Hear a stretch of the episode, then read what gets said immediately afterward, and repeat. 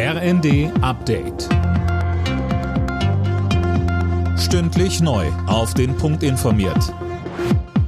Ich bin Daniel Stuckenberg. Guten Abend.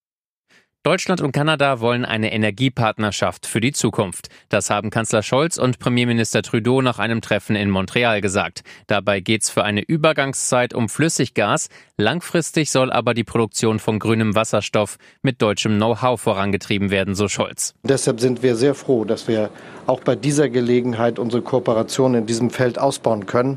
Denn wenn die erneuerbaren Energien eine große Rolle spielen, wenn Wasserstoff für die Zukunft eine große Rolle spielt, dann wird Kanada dabei von ganz großer Bedeutung weit über das eigene Land hinaus sein. Aus der ab Oktober geplanten Gasumlage haben zwölf Unternehmen bisher rund 34 Milliarden Euro beantragt. Darunter ist auch der kriselnde Gashändler Juniper. Das hat der zuständige Netzbetreiber mitgeteilt. Gaskunden müssen die Umlage ab Oktober bezahlen. Sie kommt auf die ohnehin schon gestiegenen Preise obendrauf. Der Gaspreis in Europa hat unterdessen seinen Höhenflug fortgesetzt. Innerhalb einer Woche stieg er an der Energiebörse in Amsterdam um 13 Prozent. Mehrere Unionspolitiker fordern, dass Russen keinen Urlaub mehr in Deutschland machen dürfen. Vize-Fraktionschefin Lindholz fordert wegen des Ukraine-Kriegs in der Bildzeitung ein klares Zeichen. Mehr von Tim Britztrup. Sie will, dass Deutschland keine Touristenvisa mehr an Russen erteilt. Ähnlich sieht es ihr Parteikollege Europapolitiker Dennis Radke.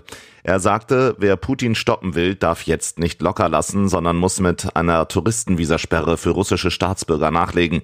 Zuletzt hatten unter anderem Estland, Lettland, Litauen und Tschechien die Vergabe von Schengen-Visa an Menschen aus Russland eingestellt. Mehrere Länder wollen nachziehen. Kanzler Scholz hatte sich zuletzt skeptisch geäußert.